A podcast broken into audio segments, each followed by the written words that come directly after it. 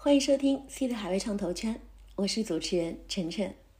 本期的分享呢，是我们最近的一期的线上的分享，主题是围绕我们创业者的省钱工坊，也就是作为一名创业者，我们要懂得利用好政府的一些补助，来打造我们企业更加健康的财务机制。更多的内容，请收听下面的节目。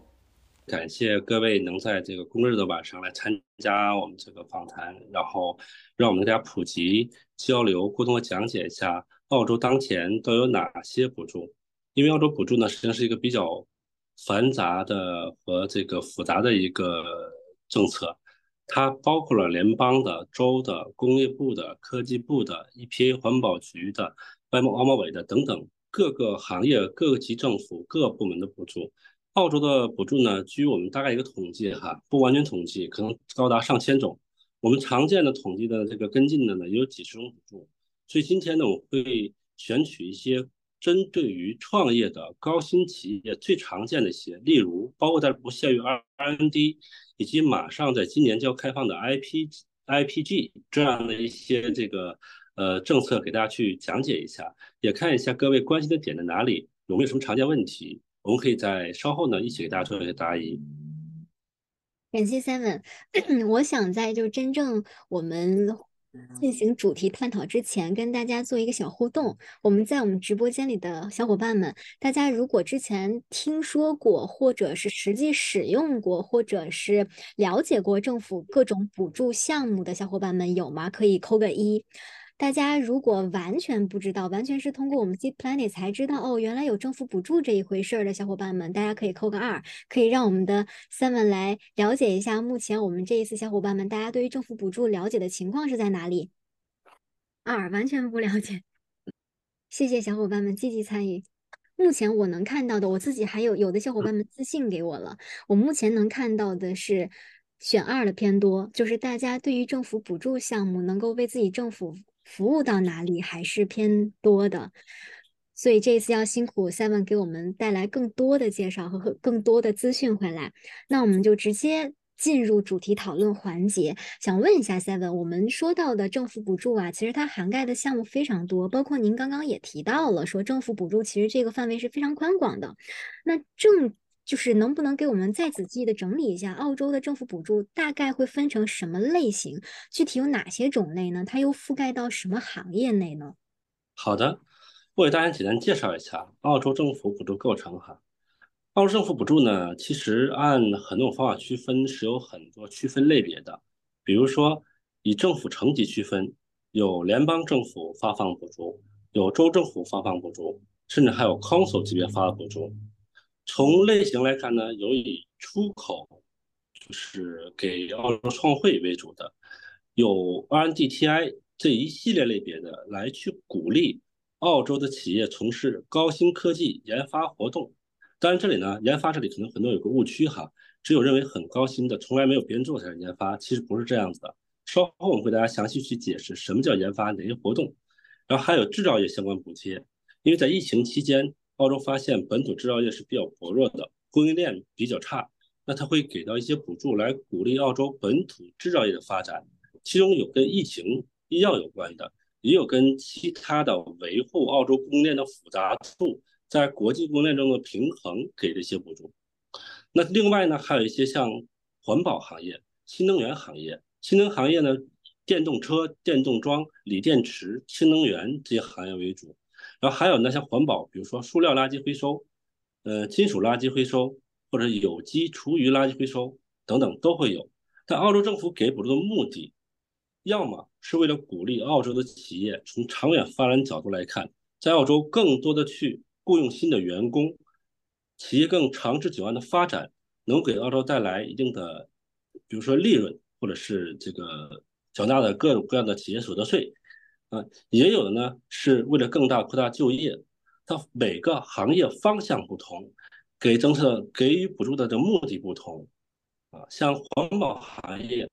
是因为在二零一九年七月一号，中国出台了一个禁止洋垃圾进口的一个法令，导致澳洲的很多垃圾没有地方去排放，也没有地方去填埋，所以它会给垃圾行业很多这样一个回收的一个补助。所以每种补助背后都跟联邦政府的长期的、中期的、短期的政策，这个国家当前所需要的，或是牵引着大家去做的事情都有关联。所以刚才缇娜您问到，就是说哪些行业可以，哪些活动可以，我们大概总结和整理了一下。第一，出口，把澳洲的产品或者是服务出口到澳洲和新西兰以外的国家。为此所发生的针对海外的市场营销活动就可以拿补贴，这是出口补助。这里有一点哈，我特别提醒一下：服务，其实大家都以为把澳洲的保健品、化妆品、海产品、农产品卖到海外去才能领取，其实不是的。我们这里的做的服务包括了很多像 IT 服务、专业服务、在线教育、学校、旅游，甚至摄影，包括给海外进行的这种的海外人士的婚纱摄影。还包括像一些其他别的，比如展会服务等等这些服务，都是可以去领取服务补助的，也包括媒体啊。然后第二类呢，就是研发相关的，研发相关是不限制行业的，任何行业的任何活动，只要我们是开发的，包括但是不限于新的产品、新的 IT 系统，或者是新的一些服务流程，针对于现有的做一个改进或优化。或者是没有的这样一个产品或者 IT 系统或服务流程，在起在这个过程中会产生一些新的知识，并且这新知识呢具有一定的不确定、一不定的不确定性和风险，就是有可能成功，也有可能失败。再加以一个科学的一个实验的研究过程，有过程文档相应的记录，来去循环迭代去验证这个结果。那么就是有可能去领取这个研发补助。这个研发补助呢，除了 R&D 之外，R&D 是能拿到符合的研发的最大的百分之四十三点五。除了 R&D 之外，其实还有一些像学校领取的 ARC、校企合作的 CRC、CRCP，还有下半年马上要推出的另外一个新的补助等等，都是跟这个相关的。再这样下来就是一个制造业行业，在制造业行业如果有新的设备。即将采购或已经采购，或者有跟现在的产品形态有很大差别的不同的新的产品，都是有比较大的可能性能领取到制造业补助。那新能源这里，我们说新能源这里如果只单纯的从中国进口太阳能组件来澳洲去销售，这个呢是不太可以的。但除此之外的新能源，包括但是不限于锂电池、氢能源、潮汐能、地热能、风能。各种风光电互补，以及电动车、电动桩等等与之相关的研发或制造，都是有可能。就除了纯贸易之外，哈，都是有可能领领取的。然后再有一个行业，大行业就是垃圾回收循环产业。凡是把计划将要做填埋的东西变成不填埋的东西，可以回收利用的这几个大的方向，都是有可能在一个中长期内能领取补助的。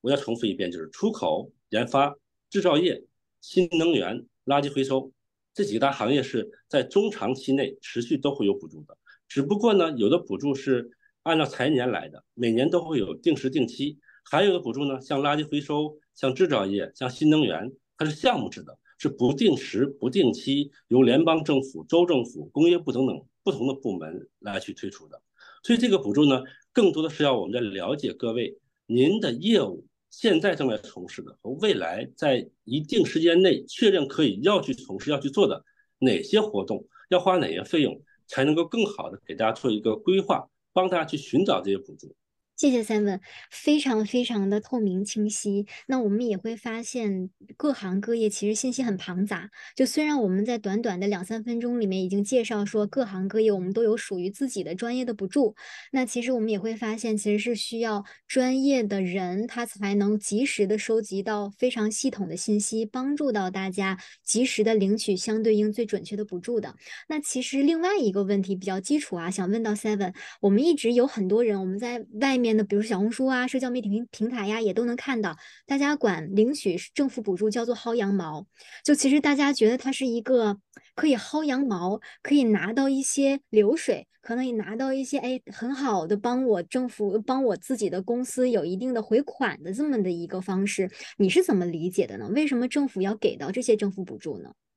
这里面政府补助啊，实际上是我们把它区分成更一个区域的是两大类。一类呢是针对于企业的补助，刚才我们讲的补助呢，其实都是针对于企业的补助，还有一类补助呢是针对于个人的补助。这个针对于个人的以 Central Link 的为主，比如说给到一些弱势群体的、失业的、老年人的、残疾人的这种补助。首先哈，我们做的补助呢只是 To B 的，针对于企业的；To C 的呢补助呢，我们有了解，但是呢没有去从事啊。我们可以一般做一个普及，但我们自己不去做。这里面为什么我们说？我们不认为做补助，尤其是企业补助，不是薅政府羊毛的一个行为，因为刚才我们提到了哈，政府的补助呢，在本质上是有它一个深刻的一个政策机理在，它是激励、牵引大家去从事这些行业，去做这些活动，才能够领取相应补助。所以说，我们更多的哈，我们认为我们做的事情，这种补助咨询、补助查找 （grant writer） 是帮助澳洲政府来普及它的政策。是鼓励更多人来从事于澳洲政府想牵引的、想希望更多人从事这些行业、这些活动而做出的一个扶持政策。只有这样子，才能真正的把澳大利亚的制造业、研发、出口这些产业去做大。出口是为了创汇，研发这里呢是为了让一个企业更加长久的获取更稳定的利润。因为据很多国家的研究。持续投入研发企业或研发比较大的企业，它的持久生命存在周期，因为澳洲企业统计来讲，一般三到五年是一个比较大的关口，可能企业就消亡了。但是从事于研发的这些企业或研发投入比较高的企业，它无论生存周期还有它的更长久的利润率，都要远高于不投入研发或者研发投入密较嗯投入密较密度比较低的企业。那这样就可以看出来哈，其实我们这种。帮助大家申请补助政策，从侧面来看是帮助了澳洲政府，是帮助了这种行业和企业的所有的人，去能更好的为澳大利亚将来做出更大贡献而做的一个事情。所以这里呢，我们是不太认同是薅政府羊毛的一个这样说法的。当然，一个前提，我们做的补助一定是真实的，是合法合理的，不能够说我们是看到有个补助了，然后跑来做这个事情，这样的话有点本末倒置。而且在不了解行业的这种背景情况下，看到补助去来去做，大概率会失败的。我们更提倡于您现在已经做过严密的市场调研，然后呢也做过技术分析，决定了您要做这个事情，在这基础之上，我们帮您来分析、来查看有哪些补助，并且合法合理去领取。我们钱真的花了，事儿真的做了，那这样领取补助呢，就是。三方共赢，政府、企业和我们共赢的这样的一个方向，并且据我们调研哈，其实际上呢，澳大利亚是一个多元化社会，是一个移民国家，它人口构成是非常复杂的。除了本土最多的就是本土的澳洲来的人，包括爱尔兰人、英国人之外，实际有大量的包括嗯，像阿拉伯人，像这种非洲可能有一些，更多是我们东亚的中日韩。当然也包括印度，这两年印度移民是越来越多了哈。但是中日韩这三个国家人口都有一些特性，就比如说，其实中日韩呢三国都不是英语为母语的国家，相对来讲呢，我们的语言基础比较弱，并且呢，像很多华人其实是不太喜欢跟政府打交道的。那这时候就造成一个文化这种圈层，中日韩三国大多数跟自己国家的人讲。自己本土语言的人在一起，就造成了对政府的这种很多政策是不理解、不清晰、不知道的，这样就会错过很多补助领取机会。以出口补助为例，哈，之前的时候出口补助每年大概有四千三百家左右企业申请。我们统计过一个数据，以美国为第一出口国的这些比例是占企业的百分之六十。以英国为第一出口目的地是占百分之三十，中国只有百分之二十，日本是百分之十左右，韩国是百分之八左右。但实际上，澳洲出口的份额，从海关、统计局等各个这种政府部门来看的话，澳洲出口的第一位排名国家是中国，常年维持百分之三十七到百分之四十二左右。第二实际上是日本，第三是韩国，再下来还是美国、英国、德国、意大利等其他别的国家。从这儿就看出来呢，哈，呃，出口的份额和这个申请补助的企业是完全相反的。当然，这里面可能触到中国和日本的，是有些大宗商品，比如说铁矿石、铁砂石、天然气，就液化天然气，还有煤矿等等。即使把这些占据百分之六十的比例排除掉之后，那中国的比例仍然远远去低于应该申请的。所以说，我们这里能判断，其实很多华人，也包括这种日本过来的移民和韩国的移民，其实对补助十分不了解。申请的比例大大低于 local 所申请的比例。那通过这儿可以看出来呢，包括像研发也一样，制造业也一样。最近呢，我们接触了很多客户哈，是比较大客户，在本土已经做了二三十年的，他对补助一样不了解，从来没有申请过。所以我们做的事情呢，是更多的意义上起到一个补助宣传，来给华人社区一个朴实的这样一个宣传教育，并且帮助他们申请。合法合理的拿到他们应得的权益的一个过程。感谢 Simon 的认真讲解。那其实呢，我们刚刚一直是比较表面的在聊为什么有这个补助，补助能覆盖到哪些行业。我相信还是有很多小伙伴们，他们想了解具体的流程，具体怎么样申请，具体跟您怎么样合作。那我们是否可以拿一个，比如说我们一直在聊的 R&D 研发作为一个例子，让大家了解什么样子的人可以申请，什么时候可以申请，申请的流程又是什么样子，能够带着大家能够一起走入这个深入的。补助事件呢？好的，没问题。这里面我想分两块来讲一下 R&D 哈，呃，或者分三块。第一块呢是 R&D 本身的规则，就是刚才这个 Tina 你问到的，就谁可以领取，怎么样领取，什么时候领取，哪些费用可以领取，能领到多少。第二个呢，R&D 申请时候是有很多误区的，尤其针对于很多初创企业，对于财务、税务、法律法规、补助领取都不了解。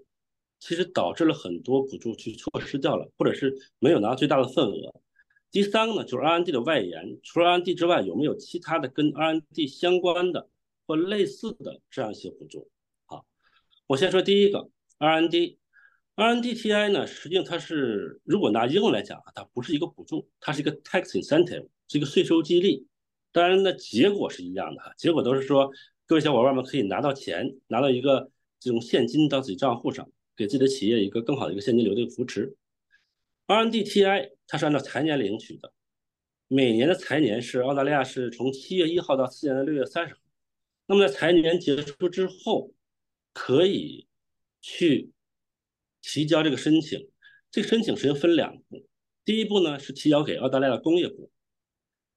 写一个技术文档，提交工业部来证明我们做的活动是属于研发的。澳大利亚政府如果批准之后呢，会由工业部发一个这样的一个 letter，有里面有一个批准的一个文号。我们根据这个文号呢，再去来计算。当然这两步呢不是绝对的，第一步、第二步啊，它两个是穿插进行的啊。再根据这些活动计算这个企业所从事的合理的研发费用有哪些。在每年的七月一号之后，财年结束之后，向 ATO 发起一个这样退税申请，它的比例是。可以拿到合格研发费用的百分之四十三点五，而这个四十三点五呢，在第二年，首先这个四十三点五啊是不计税的。比如说我们花了一百万澳元去做研发，最高可以拿回来四十三点五万澳元。然后这四十三点五万澳元第二年可以再次去投入到研发过程中，四十三点五万可以再次拿回来它对应的百分之四十三点五，所以申请比例是高于这个数值的哈，这是一个比例。然后下来之后呢？哪些费用可以去领取？因为这里面费用不同是取决于行业不同。比如说 IT 和制造业就是非常不同的两个行业。那以 IT 为论的话，IT 最主要实际上是人力成本，而制造业呢可能会有一些物料、设备的这种研发、实验室，还有一些均摊的一些公摊成本等等。所有的这些费用跟研发直接或间接相关的，包括但是不限于在澳洲发生的人力。自有的人力，外包给第三方的人力，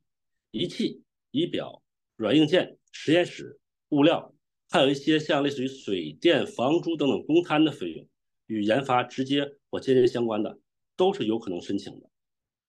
然后这里面有一点非常关键，就是说哈，有些人说我在海外发生一些研发费用，可不可以领取？理论上来看的话，澳洲。允许最高不超过百分之五十发生在海外的研发费用是可以领取的，但是这里面是有些条件的。第一，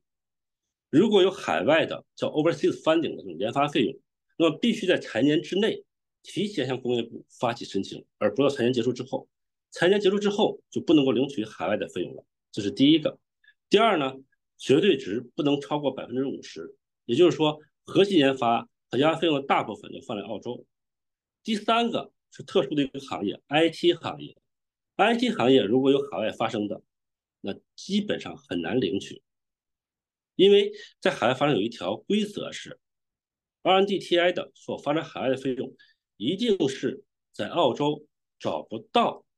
同样的人力供应商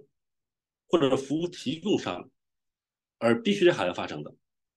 它不能够是因为成本的原因放在海外，而 IT 这里是很难讲得出来，我们在澳洲找不到一个合适的一个企业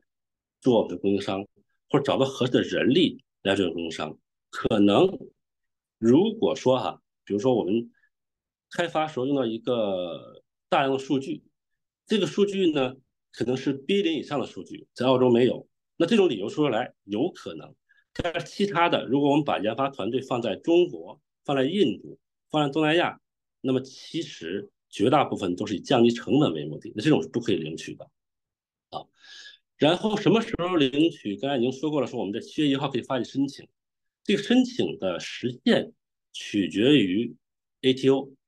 正常来讲，哈，在以前的经情况经验情况下，一般提交之后二到四周，就一个月之内可能拿到。但如果当有时候 ATO 特别繁忙，比如处于报税季节，或者是 ATO 的资金比较紧张的时候，这个周期有可能会被拖长。我们最快的一次到账经验是第二天提交申请之后，第二天就到账了。那最慢的呢，有可能达到两个月左右。所以实际上哈，呃，如果说各位。在配合比较好的情况下，基本上可以能够保证在次年就是研发的发生的费用的第二年，也就是七八月份，可以把这补助能拿回来。然后我们再说第二点哈，RND 常见一个误区，好多人以为我做的 RND 呢，一定是做别人没有的新开发，比如说创新药这种 first in class 或 best in class 这种创新药，或者说是这种。呃，非常高精尖的，比如说芯片才可以领取，其实不是这样的。我再重申一遍哈，RND 是所有的产品、IT 系统、服务流程，如果有改进或有创新，或者说没有人别人做过的，或者是说有人做过，但他不可能把这个授权解密给到我的，比如说百事可乐想去拿可口可乐配方是不可能的，那百事可乐自己去研究是可以。符合 R&D 申请这个规则的，那么再下来说呢，这里面产生的一个新的知识 new knowledge，这 new knowledge 一定不能够是我在谷歌上啊，或者是通过大学一问就能往网上查到的，或者是业界都比较熟知的一个这样的一个新的知识。这个新的知识一定是要没有论文发表。没有 IP，没有专利，或者没有人去做过这样的一个新的知识，new knowledge，要有 new knowledge 产生啊。除了 new knowledge 之外呢，就是说这个结果要有不确定性。比如说我去做一种果酱，我要去添加这个偏甜，这个偏酸，这种主观的描述，或者这种一定能成功的那种新的知识，它不叫 new knowledge。new knowledge 要有一定的不确定性，要是存在风险的。可能成功，也可能失败，并且哈 R N D 是允许失败的，研发没有说是百分之百一定成功的，失败了一样有可能符合和领取。然后这个中间过程必须是以一个数据的、有实验的、可以迭代循环的形式体现出来的，要有中间过程文档来去证明这个文档啊，并不是一个狭义的文档，它可以是会议纪要，可以是这个一段录音。可以是图片，可以手写的记录，什么样形式都可以。只要我们证明这个过程确实发生，并且持续不断的发生，用多次不断的迭代实验来去优化，来去逼近我们之前预想的一个能达到新知的目标就可以了。这句话讲起来比较绕口哈。如果接触到一个具体的一个实验的一个，或者拿具体的案例来讲的话，呃，如果说我们想做的是一种主观上的。对于各种 jam 的口味的研发，我做草莓口味的，甚至说有机草莓的，做这种的这个柠檬口味的，这种主观的是不可以的。如果是我们在这个食品中去加入一定量的，比如说鱼油，或者比如一定量的微量元素，来能够达到食品上可以起到一个跟保健品一样的目的，并且一定是有量化的这种结果来去验证的，就有可能。那再举个简单的例子来讲，或朴素例子来讲，就是说，比如说我们像中餐那种大师傅，他去研制一种新的菜品，我盐少许，糖少量，油在热的时候什么时候加入，这种主观描述是不可以的，而一定有一个量化的，比如说这种我的油温二百三十克，然后呢放了多长时间，保持这个温度，出来情况是一个什么性状，它的这种水的比例是多少。就有这个可能性，这里是举个例子哈，并不意味着说这个活动就一定是符合的，这具体还要具体来看，这是一个研发的其中的一个误区之一。第二个误区呢，就是说，其实再举个实际例子吧哈，很多人创业的时候呢，尤其是 IT 企业，主要是以人是程序员、架构师这样为主构成的一个成成本的费用。那么很多在初创企业的时候呢，给老板、给股东并没有发工资。这个工资啊，也可以是 payroll，也可以是 ABN 形式，都可以。但是 bonus 和分红是不行的哈。那发完工资之后呢，如果这个工资可能比如说在五万以下，基本是不需要交个税的。同时，这个工工资又能够领取研发补助拿回来，又避免个人税务。那好多小伙伴可能就是给自己不发工资，三五个人一起干活，干了一年，账上呢。没有收入也没有支出，就领取不了研发补助了。如果最一开始的时候，大家通过各种方式来去筹资，可以是银行，当然这种银行无抵押的可能比较难哈。那可以是第三方，可以甚至自己去注资借款给到公司，然后呢，公司再以这种形式去发薪酬给到这种真正做出贡献的研发的人，这是完全合法合理的。在这种情况下，就有可能拿到政府的补助了。所以实际上啊。这个 R&D TI 也好，或其他别的补助也好，都是要跟财务、税务结合在一起的，并且在财务、税务和 R&D TI 结合情况下，很多时候可以最大程度上来优化企业的现金流，能够保证企业在最该拿到钱的时候把钱拿到。但具体怎么做里面要 case by case 来分析来去看，每个地方都不太一样。好的，那这块我就把案例这块情况大概就介绍完了。一会儿如果这块是比较重要的地方啊，如果各位有什么问题，也可以。一会儿提问一下，我再具体详细的解答。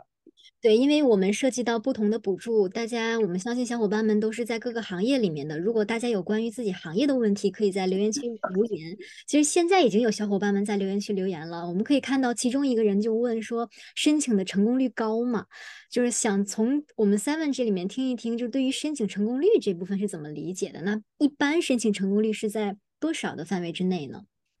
好。呃，我们的服务呢是这样的哈，我们的服务是事先不收取服务费用，等到补助拿到钱之后，我们按照这个百分比的比例来去拿到钱。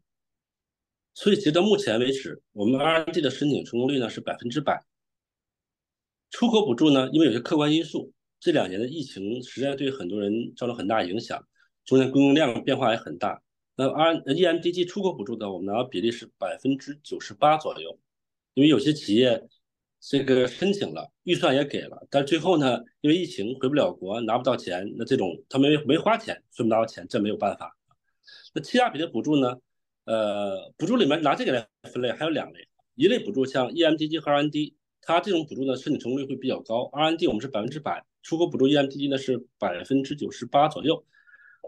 但是有另外一些补助，比如说像制造业，像 MVP，像女性企业家、孵化器，呃，还有一些 EPA 就环保局的补助，它是种竞争性补助，它补助呢是有固定的名额、固定的预算的，但是，呃，这种去申请补助的人或公司可能远远超出它的这种的预算和企业的这种的数量，在这种情况下，那这种竞争性补助就不好说了，比如最激烈的补助。呃，有一个叫女性企业家，如果女性企业家创业做的是弱势群体有势的有益的一些项目，可以拿到最高五十万，百分之六十七的配比，也就是说你花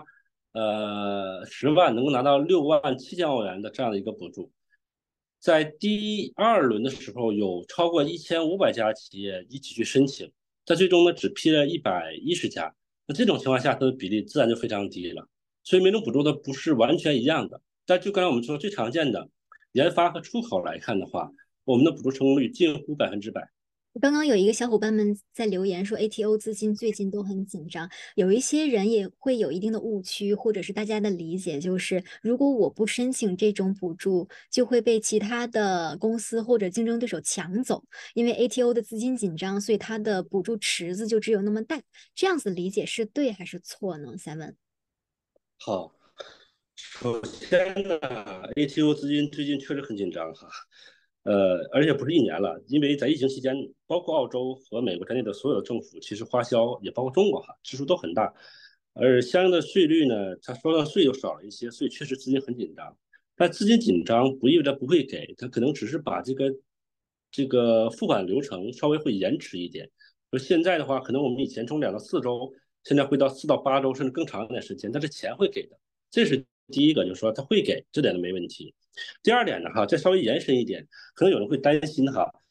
我拿政府补助会不会有麻烦，会不会有一些审查、审计等等？首先呢，答案是，像 RNDTI 这种研发的，是会有政府的 audit 可能存在的，大概有百分之十到百分之十五左右机会，基本上七年哈可能会被轮到一次被 audit 的机会。但是有如果有我们这种比较专业的人去帮忙情况下啊，做咨询情况下。是能够保证合法合理的去领取的，也就是，即使有 audit 的，我们做的补助的目的哈，不但仅仅是拿到钱，而是拿到钱之后，即使政府来去审计，我们没有任何问题，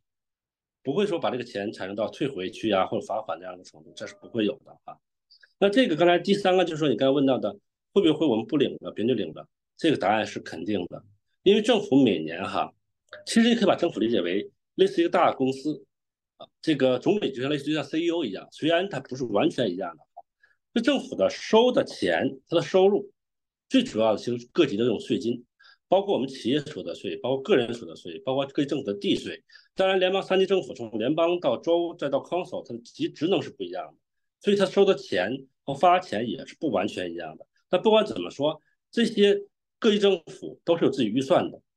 它的预算是相对固定的，在。每年联邦会把它预算制定出来，从最上面分解到每个不同的这种部门，所以说它给的补助金额也是相对固定的，极少有这种临时调整很大的情况。那么它给到这个行业，给的这个活动，无论是出口还是研发还是制造业，基本上他会把补助全发出去，因为他预算如果如果不准的话，第二年他预算的申请也会有问题。如果都发出去情况下，我们不去领取。那其实我们同行业的竞争对手也好，友商也好，就把这钱拿到了。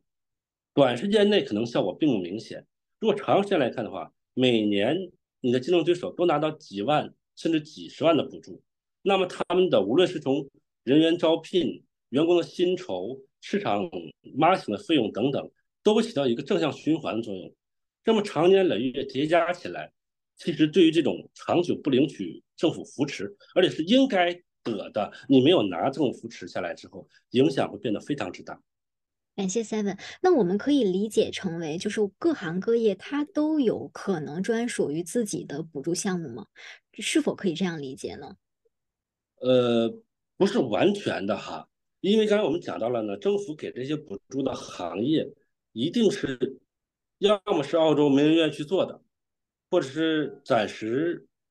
嗯，没有人知道怎么去做的，比如垃圾回收，澳洲以前没有垃圾回收这个行业，所以所有人都不知道怎么去做。要么呢是有利于长久政府的就业率，或者是长久这种企业这个这个这个利润，那他会给这些行业补助。但是像一些比较充分竞争的行业，政府不给补助，不去扶持，也有人持续受到行业的补助，就相对会比较少。比如说餐饮，比如说零售、批发这些贸易，比如说进口、转销售。这些呢行业是一个充分竞争的，你给不给补助都一直持续会有人做的这些这些行业呢，基本就很少有。但是不是说没有哈？呃，第一个呢，比如说像旅游业，旅游业在疫情期间就有旅游业的专项补贴，那或者说是政府会给到一些关于招收新的雇员，或者学徒补助，这些补助呢也不是限制行业的，任何行业都可以领取。所以说，刚刚我说的每个行业呢，有些特定的行业，刚我们讲到的制造业、新能源、垃圾回收、研发、出口这些行业是持续都会有的，虽然有时候可能不定时、不定期。那有些行业呢，刚刚我们讲到的是充分竞争的，像餐饮、服务业、零售、批发、进口等等，也不是说不能够领取。比如说像去年下半年和今年上半年，哈，我们就帮助很多企业领取了一个叫学徒补助，就企业。每雇佣一个符合资格的人，但这里面还有很多细节哈啊，简单来就说，雇佣了一个符合资格的人，就可以领取这个人工资的一半，最高两万八千澳元，每个季度拿到七千。哎，这个我们自己公司就领取了，就是还是受益蛮匪浅的。呃，那我们其实刚刚提到了有一些补助它是不定时不定期的，也可能有一些补助它是定时定期的。那有没有一些时间表可以让大家能够了解的呢？比如说，我想申请有哪些地方或者渠道，或者有些时间我们可以去关注的？这里比较复杂哈，嗯，很难这个一言而蔽之。比如说像 R&D，R&D 相对比较固定。它是每一个财年所发生的费用，可以在财年结束之前向工业部发起申请，然后在财年结束之后结合报税向 ATO 财务局那个这个税务局发起退税申请，这个时间相对比较固定的。像 EMDG 呢，之前本来 EMD 改革之前啊是先报先花钱后报销，时间也是相对固定的，是每年财年之后七月一号可以发申请。那改革之后呢，这几年变化就很大。它会有一个短暂的开放一个时间窗，这个时间窗呢，有时候会放在二三月份，有时候放在十月、十一月，呃，不固定。这种时间窗就需要在很短的时间之内开放，这个时间窗之内发起一个申请，获得政府批准，然后跟政府签订一个这样协议 agreement，然后再下来之后呢，再花钱再去申请。像制造业和垃圾回收也是类似于这样。它会不定时、不定期的开放一个补助，必须在补助开放的时间窗之内发起申请，通过政府审批，然后再去花钱才可以。所以这个呢是很难简单讲出来，有一个固定的什么时间段去关注什么样的补助，只能根据各位的自己的具体业务情况，然后我们帮你分析哪些补助可能能申请，以及在什么时候能去申请。如果和我们签订合同之后呢，我们会发起一个这样的，就帮你。把这个签约的客户放在我们的一个 pool 里面，每当有潜在补助的可能性的时候，我们会主动提醒告知他，准备材料，发起申请。好的，谢谢。所以还是需要依赖和依托我们这些专业人士的帮助，大家可以最精准的知道自己的行业是否能领取到补助，能领取到什么样子的补助。那其实我自己后台也会收到我们小伙伴们的一些私信，那我也发出来了。其实就是会有一些，比如说 tech company，大家就会想要了解，那如果我是科技行业，我能够领取到像 R&D rebate 这样子的政府补助吗？那之前。提到的 MVP Grant 已经关闭了，那有没有一些其他的替补的补助可以进一步让我们的小伙伴们去领取呢？好的，呃，刚才提到的那个就是高科技创新行业呢比较笼统哈，嗯，这里就需要看到，如果它活动符合研发，它就有可能去领取二零 TI。它如果在其他别的行业，比如说新能源行业，那可能像 Arena 新能源局有些专门适配它的补助。呃，如果是在垃圾回收行业呢，那可能去领取一些一批环保局的一些补助，这要看它具体是哪些行业和做哪样活动，这个要具体来看，就很难就一句话去讲出来。呃，第二个呢，就是说刚才说我们讲到 MVP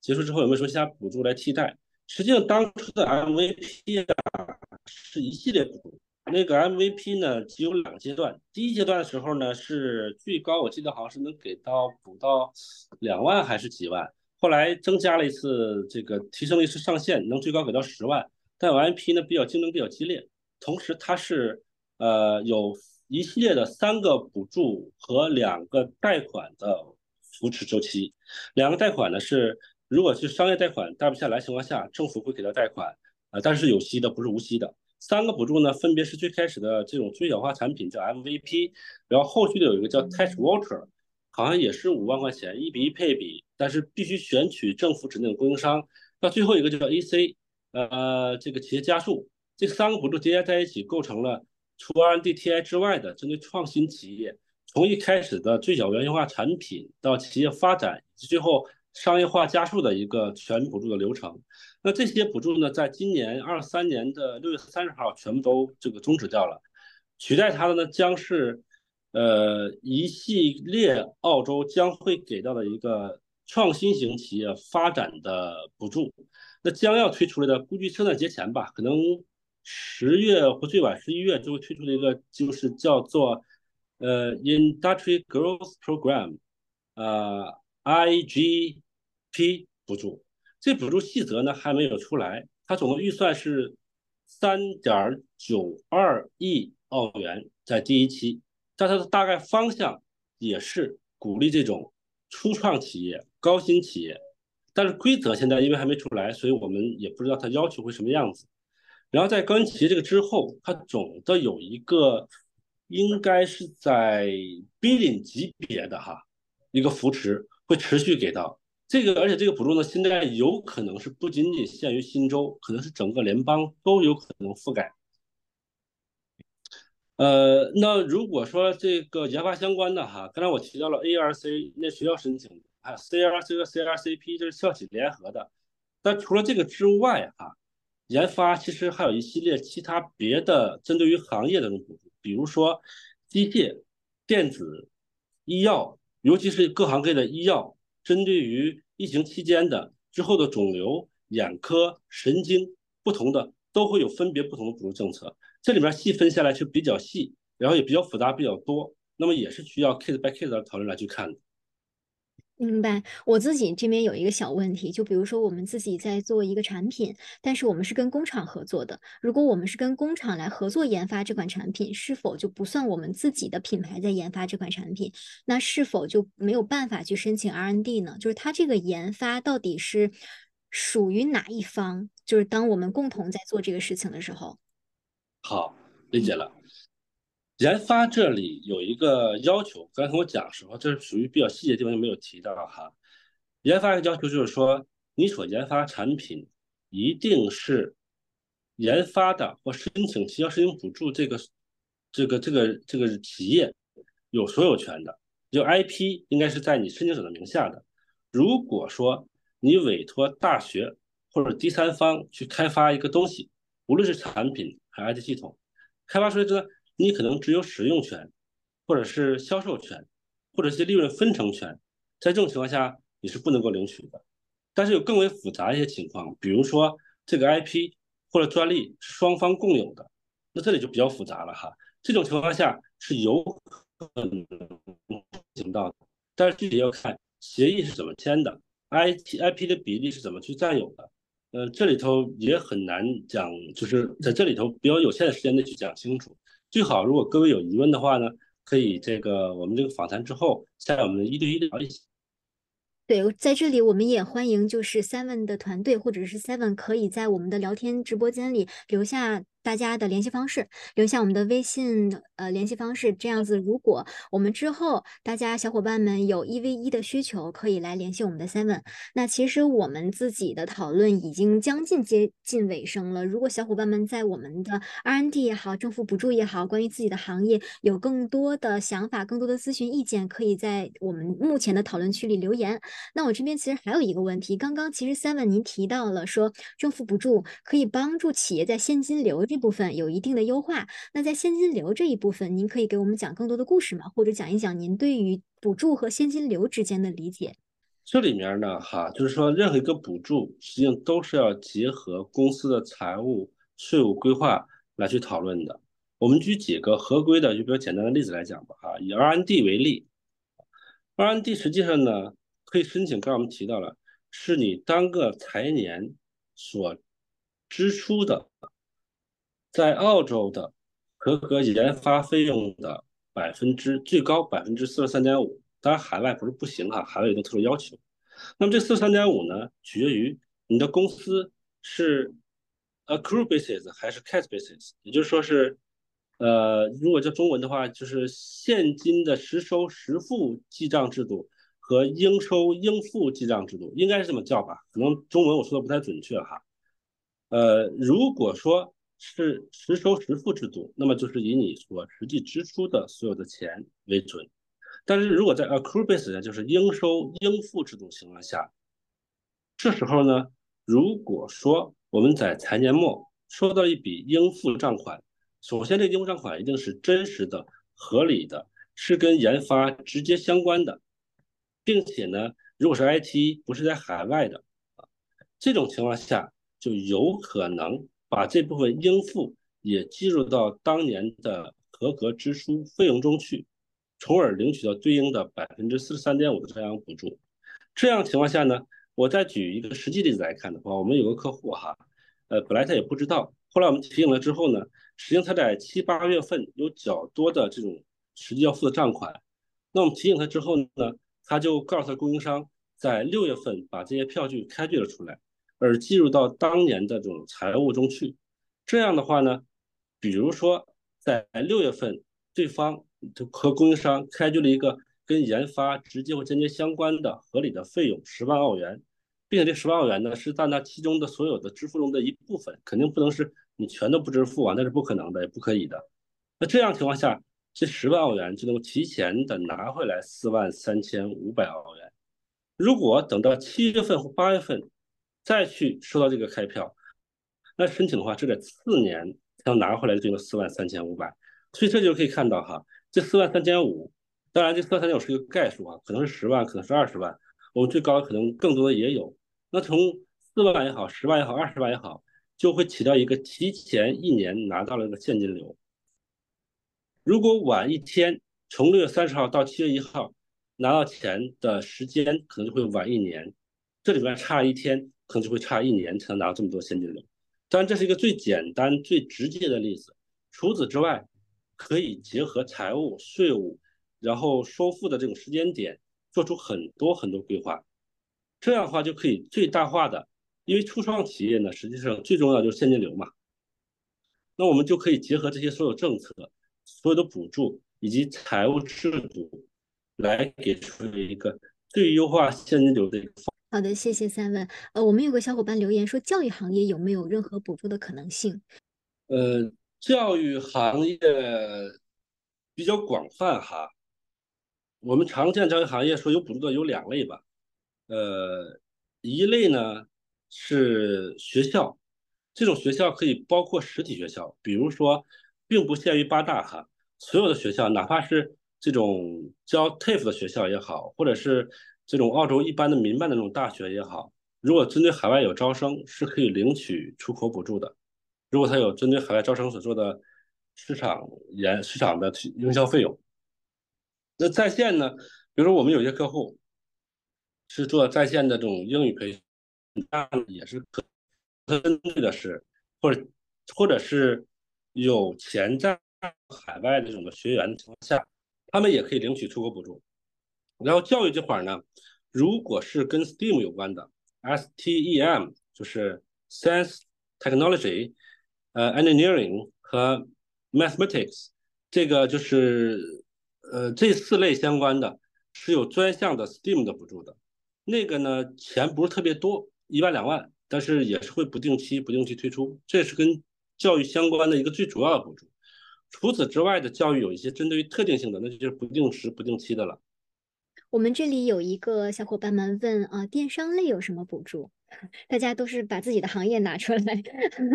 让 Seven 可以动动脑筋，帮我们出出。电商类的话呢，有两类，呃，一类比较常见的进口电商呢，可能是我们把。以中国为主，东南亚产品进口到澳洲来，然后在易贝呀、Amazon 呐，或者当地的去销售去卖。那这种情况下呢，这个如果如果是进口是不可以的，如果是出口把澳洲的产品或者服产品吧卖到海外去，是可以去领取这个出口补助的。另外呢，电商如果开发复杂的电商系统，是有可能领取研发和研发相关系列的补助的，有这种可能性。有一个问题蛮好的，问到的是最近有没有什么不限行业的补助，比如您刚刚说到的实习生补贴等等这样子的补助，我们现在还有吗？暂时没有，未来可能会有。嗯，不限行业补助相对来讲呢会偏少，但是如果说我们不限行业，其实 R&D 本身也是一个不限行业的补助。呃，即使很多传统行业它也有可能领取，我们的 R&D 里面实际上含类含含那个就是包含的这个行业是很广泛的。我们举一些例子来讲哈，我们的 R&D 客户里面呢，除了占百分之四十左右的这个 IT 企业，因为 IT 是最多的，实际上我们这个比例分布跟整体比例也差不多。在澳洲领取研发的这些一万一千家企业里面，大概也是有将近百分之五十都是 IT 类的。除此之外的制造业，比如说像我们有客户有做房车的，有做车辆拖车定制化加工的，有做这种可能车辆的挡泥板、车辆的零配件备件的，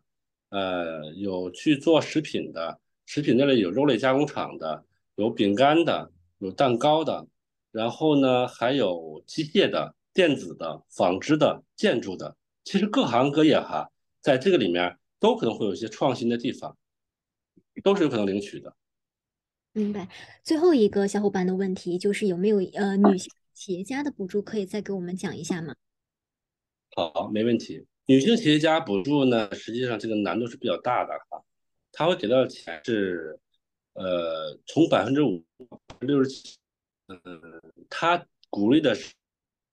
在女性为主，超过百分之五十一的企业里面，一些非常的。杰出的产品，或者是这种服务的企业，我们看到了哈第一轮获取这个补助，第一轮是五十家获取，第二轮一百多家。第一轮的五十家里面的时候呢，绝大部分呢以 local 为主，这里面有做医疗的，比如说有一个女企业家是研究女性的乳腺癌的乳房假体。然后呢，还有一些是文化的，是帮偏远地区的弱势女，比如说受到一些家暴、受到一些不公待遇的女童，她的教育、她心理健康的；还有一些呢是扶持一些另外一些在城市的一些长期的弱势女性，比如说精神、身体、家庭有一些问题，他们的这种找工作的一个 APP。这里面不得不说哈，说。这是这类的补助更像于是扶持澳洲女性企业家创业，也是帮助弱势女性的会更容易获得一在这类偏软的一些补助上面去，它更更成本土的社区的一些补助，在华申请里面是处于相对弱势的，因为我们毕竟很入到个一个这个本土的文化或者社区中去。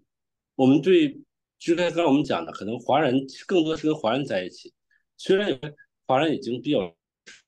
在某些程度上进入了本地的社区，但实际上呢，在获得会难以授予给华人。嗯，好的，谢谢 Simon。因为刚刚可能信号有一点不好，而且我们自己的直播也将近尾声了。我相信大家就是今天收获到了很多，就我们也今天很非常感谢我们 Top Grants 给我们分享了非常多关于补助的信息。那我们今天就我们的留言区也留下了 Admin Top Grants dot com dot au 的联系方式。如果我们接下来小伙伴们对于补助有更多的好奇，想要了解的话，可以进阶和我们 Top Grants 进行合作。一起沟通，感谢大家今天晚上的时间。那我们就谢谢大家今天的时间。好的，那我们今天就感谢所有小伙伴们的时间。我们就下一次 Seed Planet 活动再见，谢谢大家。